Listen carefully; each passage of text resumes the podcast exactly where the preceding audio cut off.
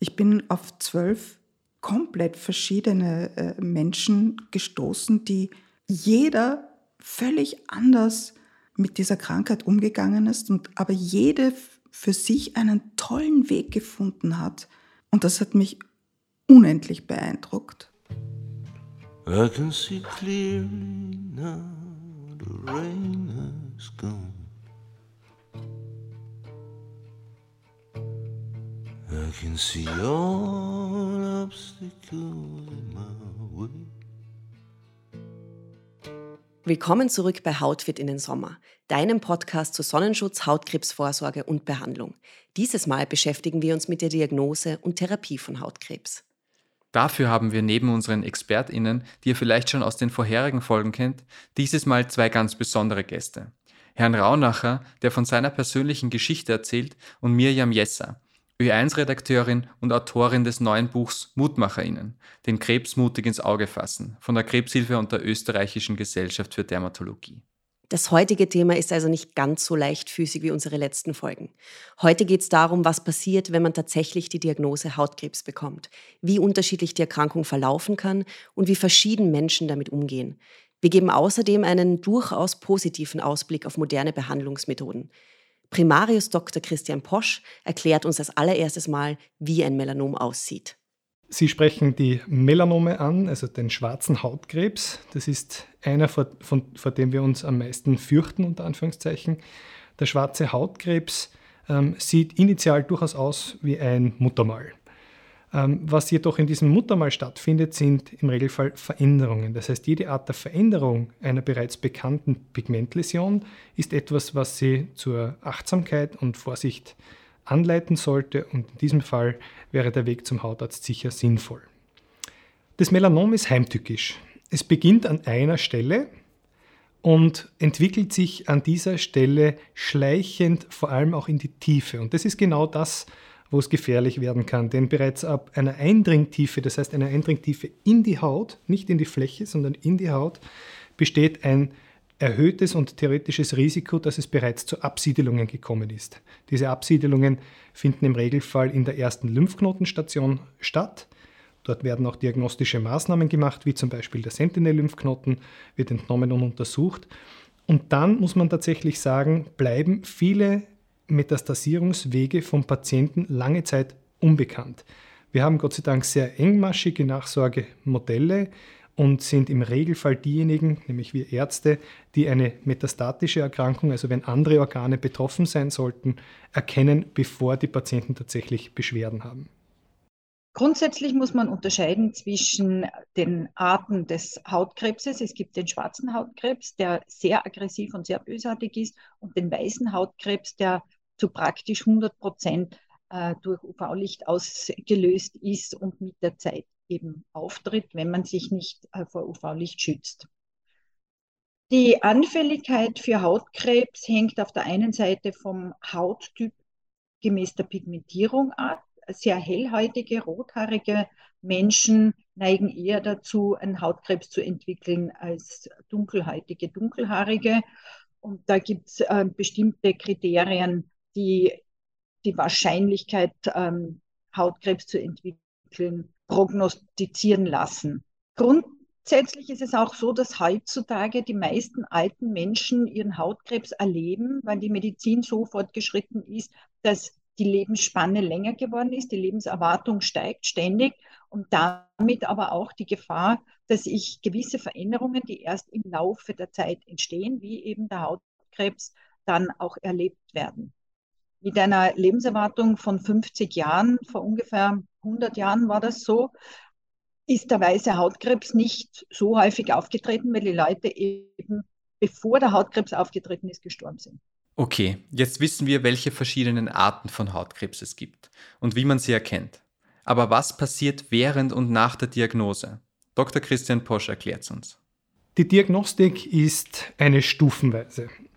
Nicht selten kommen Patienten zu uns und sagen, hier ist eine Veränderung, die fällt mir auf, die war mal anders oder sie war vielleicht überhaupt nie da und ist jetzt neu erschienen. Das heißt, es ist mal der erste wichtige Schritt zur Frühdiagnostik beim Melanom, die Selbstuntersuchung. Wir haben dann ganz ähnlich in Anlehnung zur ABCDE-Regel auch noch unsere eigenen Methoden, hier genauer ein bisschen unter die Haut zu schauen sozusagen und mit der sogenannten Auflichtmikroskopie noch genauer trennen zu können, handelt sich es um ein Muttermal, das harmlos ist, oder tatsächlich um einen wahrscheinlich bösartigen Tumor. Die definitive Diagnose wird erst gestellt, wenn Sie histologisch den Befund bekommen haben, sprich das Präparat unter dem Mikroskop angesehen wird. Herr Raunacher ist seit einiger Zeit bei Dr. Christian Posch in der Klinik Hietzing in Behandlung. Er hat uns erzählt, wie die Diagnose Hautkrebs bei ihm abgelaufen ist. Ich habe vor vielen Jahren, also das ist 2007, hat mein Hausarzt äh, gesagt, äh, ich soll mir eine kleine Warze, die ich auf der Schulter auf der Rückseite gehabt habe, mir einmal anschauen lassen und mich an eine Hautärztin überwiesen, die sich das angesehen hat und mich dann hier weitergeschickt hat das ist entfernt worden und da hat sich dann herausgestellt, dass das schwarzer Hautkrebs, also malignes Melanom war. Nach der gestellten Diagnose eines Melanoms ist es wichtig, die Ausdehnung dieser Erkrankung festzustellen. Die initiale Ausdehnung betrifft Faktoren wie die Tumordicke, die schon erwähnt wurde, wie genau auch die Ulzeration, das heißt, ist die Oberfläche dieses Melanoms in irgendeiner Form geschädigt? Ist sie geschädigt, ist es zum Beispiel ein ungünstiges Zeichen für, die, für den weiteren Verlauf. Im Anschluss an die Diagnostik des Primärtumors, das heißt jeden, jenen Tumors, den Sie auf der Haut finden, erfolgt die Staging-Untersuchung. Und bei der Staging-Untersuchung untersuchen wir den ersten Lymphknoten im Abflussgebiet dieser Hautstelle. Das ist der sogenannte Sentinel-Lymphknoten. Und sollte dieser auch betroffen sein oder ist der Primärtumor bereits sehr, sehr dick, dann erfolgt eine Ganzkörperschnittbildgebung mit zum Beispiel einer Computertomographie oder einem MRT. Aber wie werden die unterschiedlichen Stadien von Melanomen eigentlich behandelt? Je nachdem, wie weit dieser Tumor dann fortgeschritten ist, heißt, handelt es sich um eine vorwiegend lokale Erkrankung, handelt es sich um eine regionale Erkrankung, sind also vielleicht schon Lymphknoten betroffen, aber sonst die Organe alle frei, ähm, oder handelt es sich bereits um eine fernmetastasierte Erkrankung? Sind zum Beispiel die Lunge, die Leber oder andere Organe bereits mit Metastasen besiedelt? Spricht man von unterschiedlichen Stadien dieser Tumorerkrankung. Und in jedem dieser Stadien können Sie adäquate Therapieschritte unternehmen. Die reichen von einer ganz simplen chirurgischen Entfernung des Hauttumors bis hin zu Systemtherapien, sprich Sie bekommen entweder Tabletten oder Infusionen, die helfen sollen, diese Erkrankung zu behandeln. Daraus leitet sich auch ab, dass je früher man diese Erkrankung erkennt, die Heilungschancen wesentlich besser sind. Damit, deshalb legen wir auch so großen Wert auf die Früherkennung des Melanoms. Sie stellen sich vor, der Tumor ist 0,5 mm, also wirklich sehr, sehr dünn und Sie erkennen ihn schon in diesem Stadium, dann haben Sie eine 98-prozentige Chance, dass mit der chirurgischen Entfernung dieses Tumors die Sache für sie auch wieder erledigt ist. Das heißt, je früher man diesen Hauttumor erkennt, desto besser sind auch die Heilungschancen. Äh, nach zehn Jahren ist dann äh, in der Nähe, aber an der Vorderseite der Schulter, äh, ein kleines Geschwür, das eigentlich wie ein Mitesser ausgeschaut hat, im Grunde genommen entstanden. Äh, dadurch, dass ich aber regelmäßig immer äh, mich anschauen habe lassen, habe ich mir auch das ansehen lassen. Und da hat sich herausgestellt, äh, dass das Metastasen sind und bei den weiteren Untersuchungen, dass auch Metastasen in der Lunge aufgetreten sind. Ich Habe dann Therapie bekommen, zuerst Interferontherapie und dann in der Folge zwei Arten von äh, einer Immuntherapie, äh, die ich jetzt noch habe. Also ich bekomme einmal im Monat äh, Infusionen. Wie lang das dauert, weiß man nicht. Bis jetzt hat die Therapie recht gut angesprochen. Es hat sich in den letzten Jahren viel getan bei der Hautkrebsbehandlung, insbesondere eben mit der sogenannten Immuntherapie. Professor Höller erklärt uns das genau. Für den Teil der Patienten, wo das Melanom schon äh, gestreut hat, haben sich in den letzten, muss man sagen, mittlerweile bald 15 Jahren die Dinge doch sehr, sehr stark verändert. Ähm, das, worauf diese Frage anspricht, ist, dass bis 2010 wir für fortgeschrittene Melanompatienten ähm, Therapien hatten, die eigentlich die Erkrankung, den Erkrankungsverlauf kaum verändert haben. Ähm, dann an Patienten mit einem fortgeschrittenen inoperabel gestreuten Melanom die neuen Immuntherapien, aber auch gezielten Therapien wesentlich entwickelt wurden. Das heißt, wir sind zum Modelltumor geworden, vor allem für die Immuntherapie, weil dadurch, dass das Melanom eben durch Sonne ausgelöst wird, durch UV-Strahlung, wir wissen, dass in diesem Tumor eine so eine hohe genetische Veränderungsrate vorliegt, dass relativ viele Bausteine der Tumorzellen anders ausschauen als in gesunden Zellen. Und das erlaubt unserem Immunsystem, das darauf gedrillt ist, etwas zu erkennen, was sich unterscheidet, was fremd ist, diese Tumorzellen prinzipiell relativ gut zu erkennen, aber oft gibt es Mechanismen, die dann das Immunsystem wieder daran hindern, effektiv zu werden. Und diese modernen Immuntherapien zum Beispiel ziehen jetzt darauf ab, diese Bremsen zu äh, entfernen und dem Immunsystem zu erlauben, wieder effektiv zu werden. Bei vielen Patienten herrscht immer noch der Glaube vor, dass es sich bei diesen modernen Therapien um Chemotherapien handelt. Und das sind sie nicht. Chemotherapien waren beim Melanom immer weitestgehend wirkungslos. Im Gegensatz dazu, die Immuntherapien oder auch die sogenannten Kinase-Inhibitoren, also jene Therapien, die direkt die Tumorzelle angreifen können, unterscheiden sich von unseren alten Therapieversuchen, muss man eigentlich sagen, mit Chemotherapeutikern ganz wesentlich und sind in der Wirksamkeit nicht zu vergleichen. Ein Beispiel, wir können, wir, wir wussten, dass wir mit den Chemotherapien von diesen inoperabel metastasierten Melanompatienten früher waren nach fünf Jahren drei bis fünf Prozent unserer Patienten nur noch am Leben. Ähm, und das mittlere Überleben lag bei sechs Monaten. Mit den neuen modernen Immuntherapien wissen wir heute, dass wir, also wenn wir nur die melanomspezifischen Sterbefälle anschauen, 55 Prozent der Patienten zum selben Zeitpunkt noch am Leben haben. Das heißt, wir haben 50 Prozent dazugewonnen und das mittlere Gesamtüberleben ist auf 72 Monate gestiegen. Wir setzen diese Therapien aber heute auch schon bei Patienten ein, wo schon Metastasen da waren, die man aber noch operieren konnte, um also so quasi schon den Rückfall zu verhindern. Das heißt, wir versuchen gar nicht mehr wenn man so will, der Erkrankung nachzulaufen und sie dann noch einzufangen, sondern schon vorweg zu verhindern, dass das überhaupt passiert. Und in den ganz neuen Ansätzen macht man das sogar schon manchmal, bevor man die Patienten operiert, weil man da gesehen hat in Studien, dass das noch einmal einen zusätzlichen Teil der Patienten bringt, wo wir dann langfristig keinen Rückfall der Erkrankung sehen werden. Also da ändern sich ganz, ganz viele Dinge. Gonna the door, close the blind. It's gonna be bright, bright, bright, sunshine Fazit, die Heilungschancen bei Hautkrebs werden also immer besser. Wir haben Herrn Raunacher gefragt, wie es ihm mit seiner Behandlung geht. Also ich lebe ein ganz normales Leben, äh, muss halt ein paar Medikamente nehmen, äh, bekomme äh, monatlich eben meine Therapie hier, aber das sind die einzigen Einschränkungen, die man hat. Also aber ich glaube, da ist nicht viel Unterschied zu einem normalen Leben. Welche Unterstützung gibt es eigentlich abseits der Therapie für Betroffene und deren Angehörige? Also die österreichische Krebshilfe hat äh, 63 Beratungsstellen in ganz Österreich. Äh, in denen wir äh, Patienten, Patientinnen und ihre Angehörigen äh, kostenlos betreuen.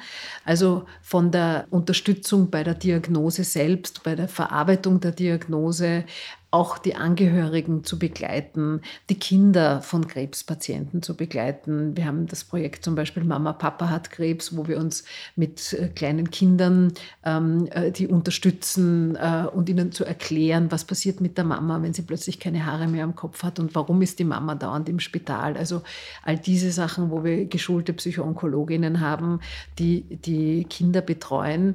Ähm, bis auch Ernährungsberatung oder eine medizinische Zweitmeinung einzuholen. All diese Dinge, ähm, sozialrechtliche Beratung, Wiedereingliederung in den Beruf oder Berufsunfähigkeitspension, all diese Dinge, dafür sind unsere Beraterinnen da. Wir sind aber auch da, um finanziell zu unterstützen, weil sich äh, gerade in den letzten Jahren immer mehr Patienten und Patientinnen ihre Erkrankung nicht mehr leisten können und äh, einfach durch, ähm, durch erkrankungsbezogene Kosten ähm, finanziell wirklich ähm, nicht mehr Oberwasser kommen. Und dafür ist unsere finanzielle Soforthilfe auch da, um genau in diesen Fällen zu unterstützen. Anlässlich des 35-jährigen Jubiläums der Aktion Sonne ohne Reue hat die Krebshilfe ein neues Buch der Mutmacherinnen-Serie herausgegeben, in dem zwölf Betroffene über ihr Leben mit der Diagnose Hautkrebs erzählen. Wir haben Ö1-Redakteurin und Autorin des neuen Mutmacherinnen-Buchs Miriam Jesser gefragt, was für sie das Besondere an diesem Projekt war. Das Besondere an diesem Buch ist eben, dass nicht wie üblich über den Krebs gesprochen wird, in unserem Fall jetzt bei diesem Buch über den Hautkrebs, sondern dass die Betroffenen selbst zu Wort kommen. Und das ist so ein Modewort, stimmt aber wirklich hier, und sich selbst ermächtigen. Und als ich den Auftrag bekommen habe, dieses Buch zu schreiben, das heißt diese Interviews zu machen und sie in schriftliche Form zu bringen, ich, bin ich von der Annahme ausgegangen, dass es wahrscheinlich, wenn ich zwölf Menschen interviewe, dann am Schluss Parameter gibt, die bei allen gleich sind. Und dass ich so ein Verzeichnis dann haben werde, wie, was tue ich, wie gehe ich mit Krebs um, wenn ich ihn bekomme. Und tatsächlich hat sich herausgestellt, dass diese Annahme vollkommen falsch war.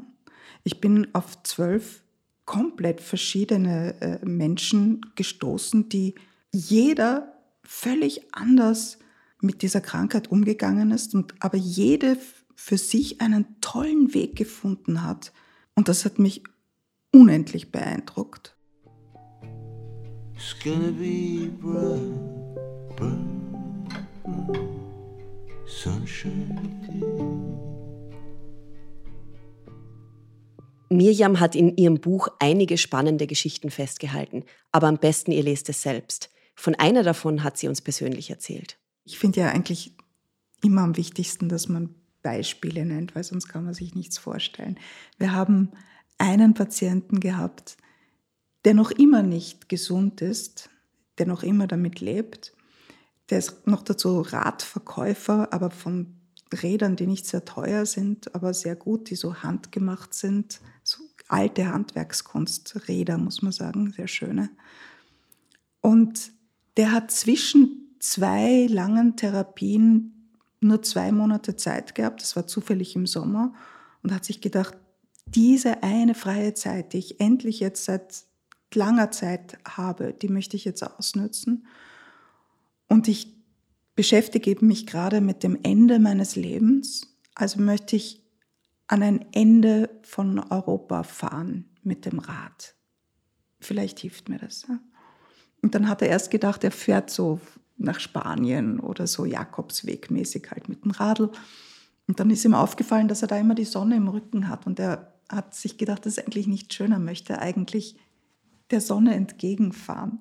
Und dann ist er in den Norden gefahren an das Nordkap heißt es, mit einem Rad für 500 Euro, ohne Ausstattung, ohne sich irgendwie vorbereitet zu haben. Er hat gesagt, er hat erst mal Tage gebraucht, aus Österreich rauszukommen, weil er den Weg nicht gefunden hat. Und ist dann mal auf kleinen Wegen gefahren. Also es ging ihm auch nicht darum, dort schnell anzukommen, hat sich Zeit genommen, hat sich nicht überanstrengt und ist dann tatsächlich nach ein paar Wochen an diesem Nordkap angekommen, bei strömenden Regen mitten in der Nacht, nach Mitternacht. Und hat sich gedacht, da bin ich jetzt. Hat niemand gesehen, weil es war ja mitten in der Nacht. Und dann ist er an den Strand gegangen und hat für, er hat drei Kinder, hat für seine Kinder Steine dort gesammelt vom Nordkap. Die eingesteckt war schon völlig durchnässt und ist dann mit diesen Steinen ins Hotel und am nächsten Tag ist er dann mit dem Flugzeug zurück.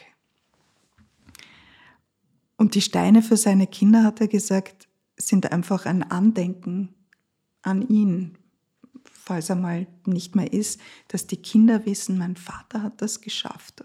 unter diesen Umständen für uns eigentlich, ja, um, um uns Mut für unser Leben zu geben. Das ist eine wahnsinnig schöne Geschichte. Das ist wirklich eine wahnsinnig schöne Geschichte.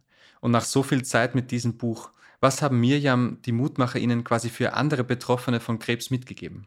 Was einer gesagt hat, das tönt mir auch noch in den Ohren, was so wichtig ist. Er hat gesagt, bitte glaubt's nicht, was euch die anderen Leute erzählen. Hört's nicht auf den, der sagt, ich weiß nicht, du sollst eine äh, Kur machen in Südamerika oder zu einem Heiler gehen in Indien oder diese homöopathischen Sachen nehmen oder der Schulmediziner in der Schweiz, der ist die Koryphäe dafür. Und er sagt, das bringt alles nichts. Man wird völlig, völlig irre, wenn, man's, wenn man auf die Ratschläge hört, weil jeder hat einen anderen, der vielleicht für ihn oder sie oder Freunde von ihm gepasst haben, aber man muss einfach seinen eigenen Weg finden. Und ich finde das, diese Botschaft finde ich ermutigend. Für Herrn Raunacher bedeutet dieser Weg auch, den Humor nicht zu verlieren.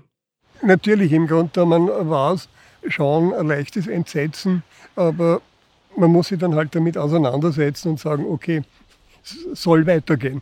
Denn einmal leger gesagt, zu Tode gefürchtet ist auch gestorben. Weil es gibt eben nicht das Handbuch oder das Ratgeberbuch.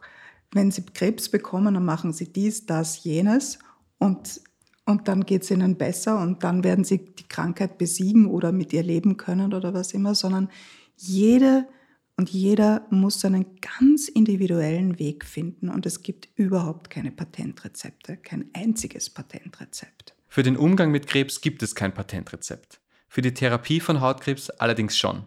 Da befinden wir uns laut Professor Peter Wolf nämlich momentan im goldenen Zeitalter der Therapie. Ich denke, wenn ich vom goldenen Zeitalter spreche, dann meine ich damit äh, das goldene Zeitalter der Therapie. Ja. Die Dermatologie war immer schon sehr stark in der Diagnostik. Und in den letzten 20 Jahren wurde viel in Forschung investiert und ähm, jetzt erntet man die Früchte. Es gibt neue Therapieansätze für viele Erkrankungen. Ähm, nicht nur im Mittelpunkt steht hier heute Hautkrebs ja, und Buritus, Juckreiz und atopische Dermatitis vielleicht, aber auch bei anderen Erkrankungen. Also man erreicht heute bei diesen Erkrankungen äh, Ansprechraten, von denen man vor wenigen Jahren noch zu träumen nicht gewagt hätte. Und das meine ich mit dem goldenen Zeitalter und es ist tatsächlich so. Die systemische Behandlung des Melanoms, also mit Tabletten und Infusionen, hat in den letzten zehn Jahren wirklich eine Revolution durchgemacht. Wie ich begonnen habe, meine ersten Melanom-Patienten zu behandeln, das ist jetzt noch gar nicht so lang her tatsächlich, ähm, war die durchschnittliche Überlebenszeit bei einem Stadium 4, also fernmetastasierten Patienten, irgendwo zwischen 9 und 12 Monaten. Heute ist es so, und das ist jetzt 10, 12 Jahre später, dass wir durch moderne Therapieansätze äh, fünf Jahresüberlebensraten von 50 und mehr Prozent zeigen können. Das heißt, es ist ein Quantensprung in der modernen Therapie und ein ganz wesentlicher Faktor, der dazu beigetragen hat, ist die Immuntherapie.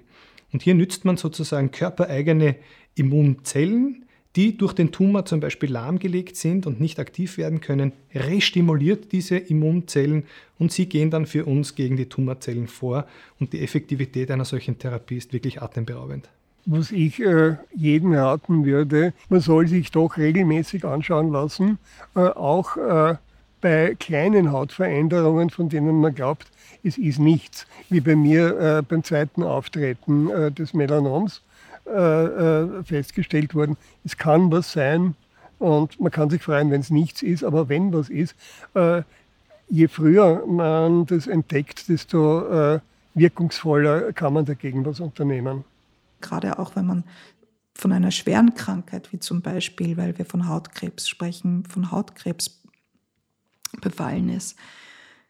Es gibt die tolle Krebshilfe, es gibt euch, Sonne ohne Reue, es gibt unglaublich viele Organisationen, die einfach für einen da sind, wenn man zum Beispiel niemanden hat. Es gibt viele Leute ohne Familie und ohne Angehörige und so, die alleingelassen sind mit der Krankheit. Und wir haben ein System, wo, wo man sich dann dorthin wenden kann. Man muss nur über diese Schwelle drüber, dass man sich traut, um Hilfe zu bitten. Aber ich glaube, das ist ganz wichtig, dass man, dass man da drüber hupft, über diesen, diesen Schatten und um Hilfe bittet. I can see clearly now the rain has gone. I can see all obstacles in my way. Gone are the dark clouds that have me blind. It's gonna be bright, bright, bright, sunshine day. It's gonna be bright,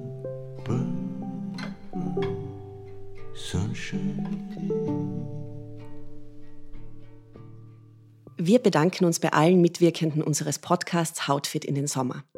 Hautfit in den Sommer ist eine Zusammenarbeit von Meine Hautgesundheit, Österreichs größter Informationskampagne zur Hautgesundheit und der Aktion Sonne ohne Reue der österreichischen Krebshilfe, die sich seit über 35 Jahren für Aufklärung rund um Hautkrebsvorsorge und Früherkennung einsetzt. Wir bedanken uns außerdem herzlichst bei unseren Sponsoren für den Monat der Hautgesundheit 2023, Sanofi, Galderma und MSD.